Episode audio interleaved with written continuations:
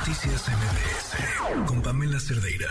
Les platicábamos sobre mm, lo que había anunciado la Secretaría de Salud de Tlaxcala, retirando eh, los productos Lucas Muelas de las escuelas porque habían encontrado algunos con droga.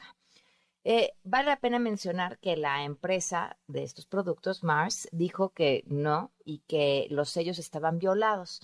Pero le agradezco muchísimo a Rigoberto Zamudio, secretario de Salud de Tlaxcala, que nos acompaña en la línea. ¿Qué tal? Muy buenas noches. ¿Qué tal? Buenas noches a ti y a todo tu auditorio. ¿Cómo, cómo, ¿Cómo dieron de entrada con estos productos adulterados? Fue una denuncia, eh, se dio cuenta un, un, profesor, avisó al director de la escuela y era por venta eh, interna, el alumno estaba vendiendo estos productos dentro de la institución educativa. ¿Este alumno había eh, adulterado estos productos? Pues mire, esa es parte de la investigación que tienen que realizar las autoridades correspondientes.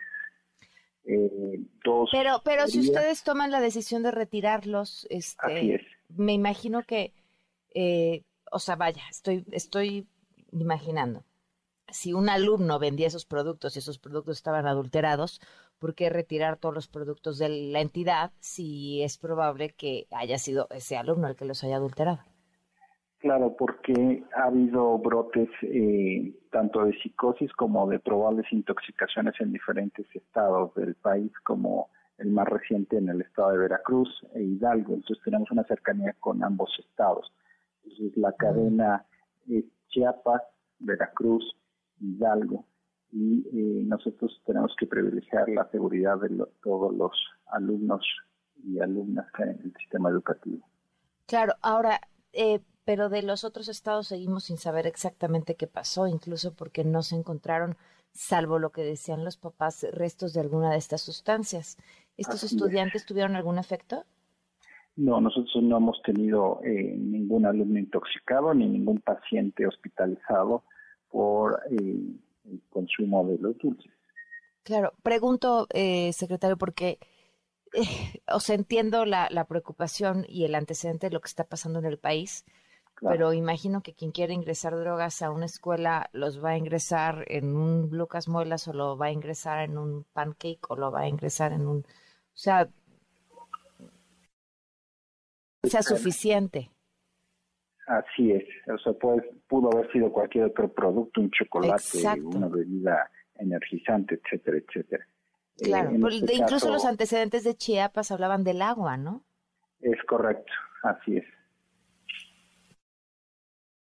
¿Qué sigue para, para han estado en contacto con la marca? Este, Estamos en contacto continuo con la marca, eh, hacemos hincapié en que no se consuma si se ve adulterado los sellos. Recuerden que somos uno de los 10 países con más eh, piratería en el mundo, entonces también hay piratería de los dulces. Entonces, que buscamos que se cumpla la, norma oficial mexicana a través de este producto que la cumple en, en establecimientos eh, pues bien eh, formados, ¿no? No en, forma ambulantaje y demás que pueda haber ese tipo de adulteración. Claro. Eh, bueno, pues estemos al pendiente, eh, secretario. ¿No han tenido ningún otro caso de algún tipo de intoxicación o sospecha de alguna situación en otra escuela? No, afortunadamente no.